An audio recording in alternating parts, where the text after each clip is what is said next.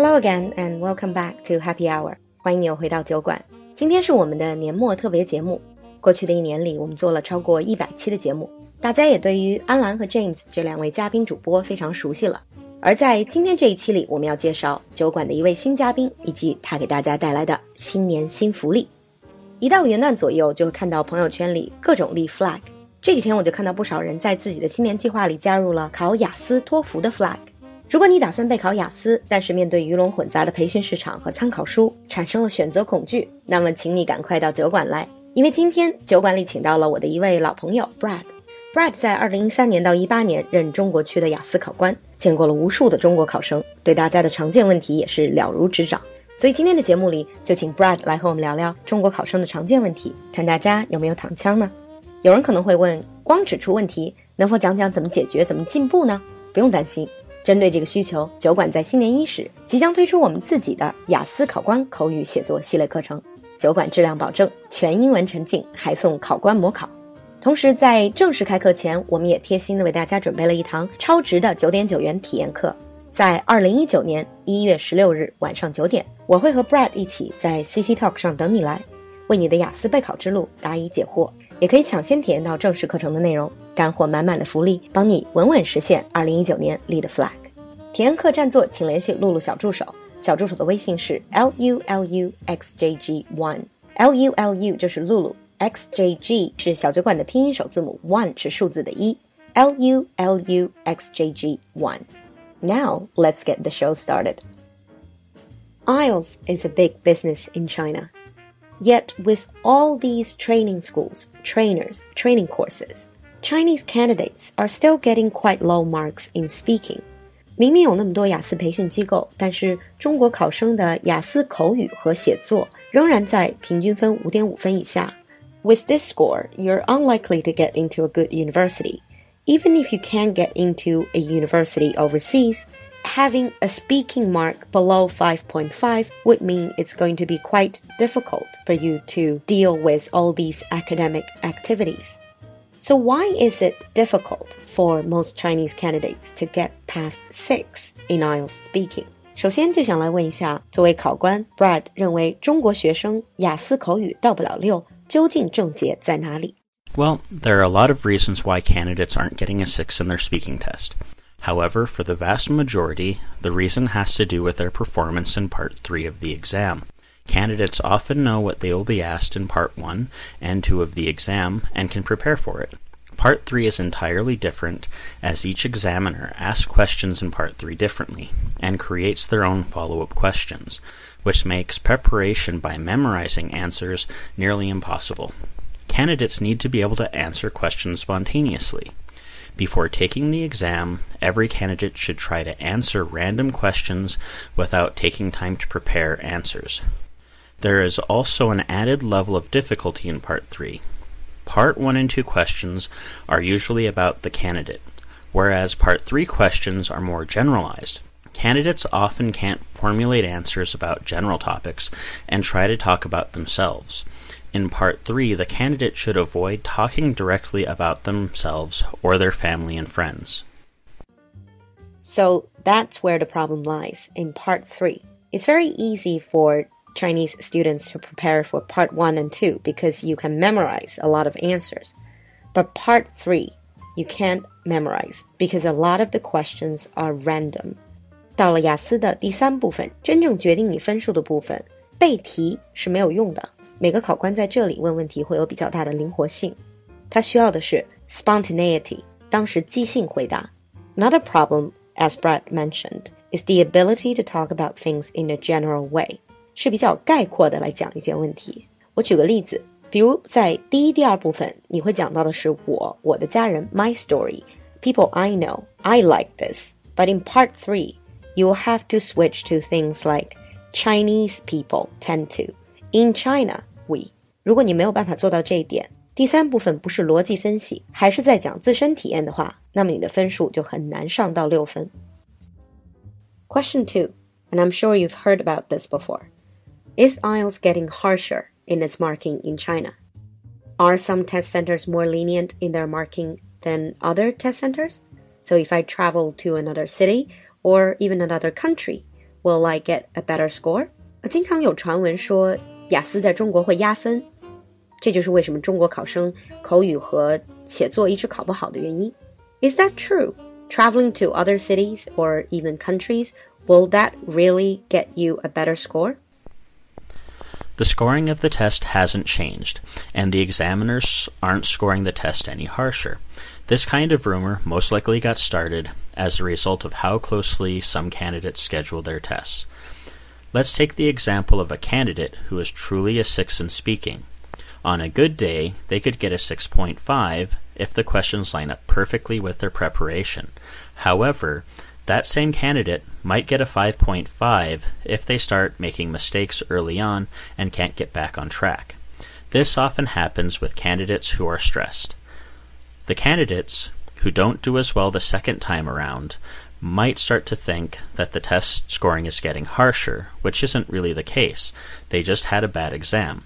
However, there are so many people taking the test that there are countless exams of this happening, so the rumor gets started. In reality, it is more likely that the candidates who take the test a second time do better as they are more prepared and comfortable with the process. Now, these candidates might take it at two test centers and start to think that one test center is easier than the other. But the examiners are always traveling to different places, so the examiners at one test center are always different. So one test center isn't going to be any easier than another. So that's just a rumor. It's because candidates take the test so often these days. If you do it again and again, of course you have your good days and bad days That's not about the test center or the examiners. 而且，如果你侥幸认为某一个考点会比另外的考点考官要更松一些，其实为了保证考试公平，考官都是流动的，所以很有可能你在北京碰到的考官，你在内蒙又会碰到。It's not about where you get tested; it's how well you've prepared for it. Now we come to question three: your accent. A lot of students or candidates are worried about their accent or pronunciation and some of them think IELTS is a Cambridge test, so I need to practice British accent. Or they worry that their Chinese accent will get in the way of them getting a good score. 究竟是不是一定要为雅思练习英式发音呢？你的中式口音是否会影响你的得分呢？Practicing an accent can be helpful with pronunciation. It doesn't matter which accent you choose, the more you practice, the better you will be. There are many things to consider, such as stress and rhythm. Meaning can be conveyed with pronunciation. Adding stress to a word can bring focus to that word. Adding stress to the wrong word, though, can convey the wrong meaning and confuse the listener. What matters most is that the candidate doesn't allow their native accent to affect the understanding of words. Candidates with thicker accents can still get high scores in pronunciation, provided they can pronounce words clearly and use pronunciation to convey meaning. Now, this is a piece of good news for those of you who are less confident about your accent. Like Brad said, even if you have thicker accent, you can still get very good score. 即使你自己觉得对口音不太自信，或者觉得自己有中式口音，这些在考官眼里都不是事儿。只要你能让他听得明白，你的口音没有严重到影响他的理解，就不会因为口音而扣分。 而事实上，native speakers 会对于口音的接受度比我们要更高，特别是在移民国家长大的人。But he did stress that you need to be able to use your accent and pronunciation to convey meaning. You need to have correct stress and rhythm. 得有正确的重音、重读以及节奏感。Now, this is actually more of a problem for Chinese learners. Question number four. I'm sure this is a question that many candidates would like to ask. I spend a lot of time memorizing model answers given by some training schools or teachers. Will that get me higher scores? Memorizing model answers 就是背模板。很多的培训机构，包括中国出的很多辅导书，都会给你大段大段的逐字逐句的模板，甚至会去所谓预测题目，然后告诉你碰到这一题你就按模板这样去答。 所以背模板是很多人的这个杀手锏，也是救生圈。But is it as effective as you think? Memorizing model answers will only help a little. This is provided that the answer is actually a good answer. There are plenty of examples of model answers from schools that would only teach the improper use of English. Using these answers will actually give you a worse score. What candidates need to do is focus on making their own answers. Model answers will help candidates get the basics, but to go beyond that, candidates need to be comfortable preparing their own answers. That way, when taking the exam, no matter what question is asked, they will be able to make an answer. Examiners give thousands of exams every year, and when they hear candidates using model answers, they remember them, and the candidates will not get a good mark for those answers. First of all, the answer is no. It's not going to significantly improve your IELTS speaking score. As Brad said, it will only give you the basics. 所谓背模板，它能够起到的作用非常非常有限。要想得到六分或者更高，背模板是绝对不行的。而且 Brad 还提到说，这还是建立在你拿的是非常好的模板的基础上。But in fact, many of the model answers are very bad themselves. They teach you improper use of English. So the model answers themselves are wrong. 可想而知，拿着本来就很糟糕的模板去背，你的成绩会更加惨不忍睹。 I remember once reading a book published in China about IELTS speaking training. It promises to give you model answers that will get you a nine, 所谓的九分模板. And I shared those model answers with some of my examiner friends, and they were telling me that they will not give it even a six. So if your model answers are bad, that would actually lead to an even lower score. Brad 还提到说，考官的经验丰富，不管你是什么样的模板，只要中国还有别的人还在背这种模板，他就已经见过了。And this gives a very bad impression. The only way to do it is to prepare for the answer, but to prepare with your own story and your unique perspective.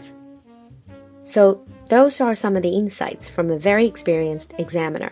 In the next episode, we're going to continue with this topic and listen to Brad's insights on some more questions.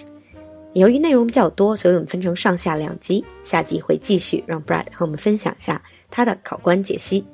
如果你想参加我们一月十六号的超值体验课，不要忘了联系小助手，微信是 l u l u x j g one。We'll see you next time. Bye.